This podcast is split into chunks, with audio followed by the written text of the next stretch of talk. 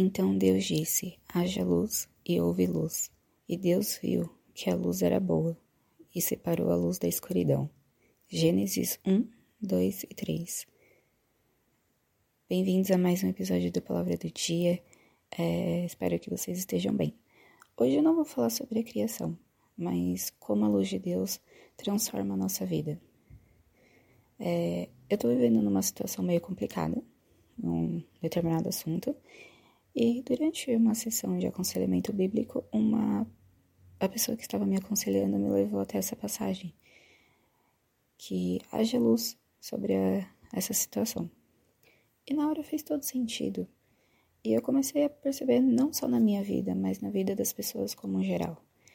É, durante a nossa caminhada de vida, a gente vive situações que marcam, que acabam ferindo o nosso coração e a gente não consegue é, resolver, a gente não consegue trazer uma solução. E muitas vezes porque, por ser tão difícil, a gente prefere deixar ali no cantinho e não mexer. Meio que a gente não quer abrir a porta daquele assunto.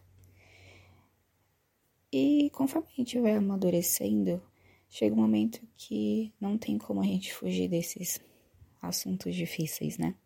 E a gente começa a querer dar uma atenção maior só que às vezes é algo tão difícil de lidar que se torna pesado pra gente. A gente consegue, começa a trilhar esse caminho sozinha, tenta resolver de várias maneiras, de um lado de outro, e a gente se vê num ciclo sem fim de não conseguir trazer uma resolução para isso.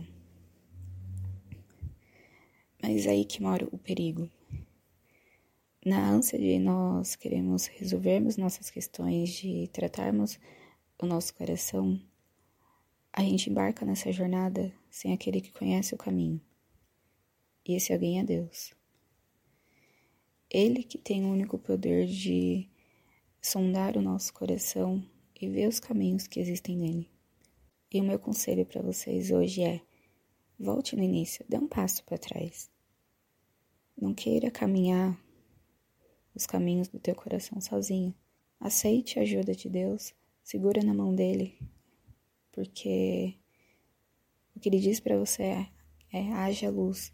E conforme ele diz haja luz, o caminho começa a clarear e você começa a ver que no lugar onde havia tanta incerteza, é, não fazia sentido, não tinha como resolver, ali também é um lugar de cura.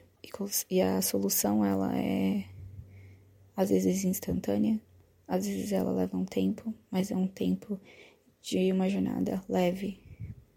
Então lembre-se que a solução está lá no início.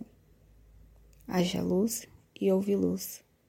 E se você acha que outras pessoas também precisam ouvir esse haja luz de Deus, compartilhe com elas. Seja ministradores também da palavra de Deus para outras pessoas.